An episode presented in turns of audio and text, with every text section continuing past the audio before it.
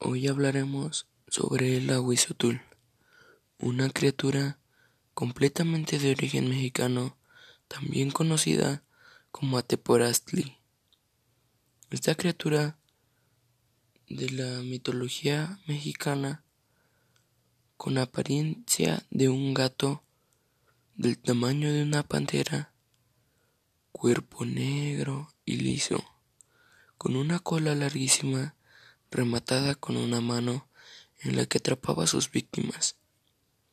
Esta criatura habitaba en los lagos con peces, ranas y etc. También tenía manos como si se tratase de un mono.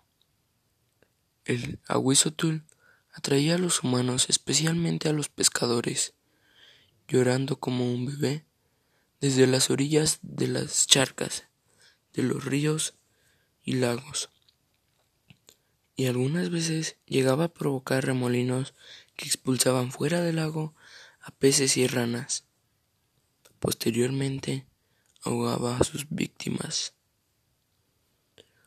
Los cuerpos de sus víctimas finalmente aparecían a los pocos días del ahogamiento y a todos, todos los inafortunados que fueron víctimas de esta bestia, les arrancaba los ojos, las uñas y los dientes.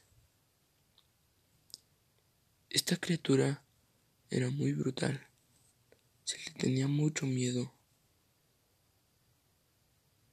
Y todavía hay gente que cree en ella. Esto es todo de mi parte.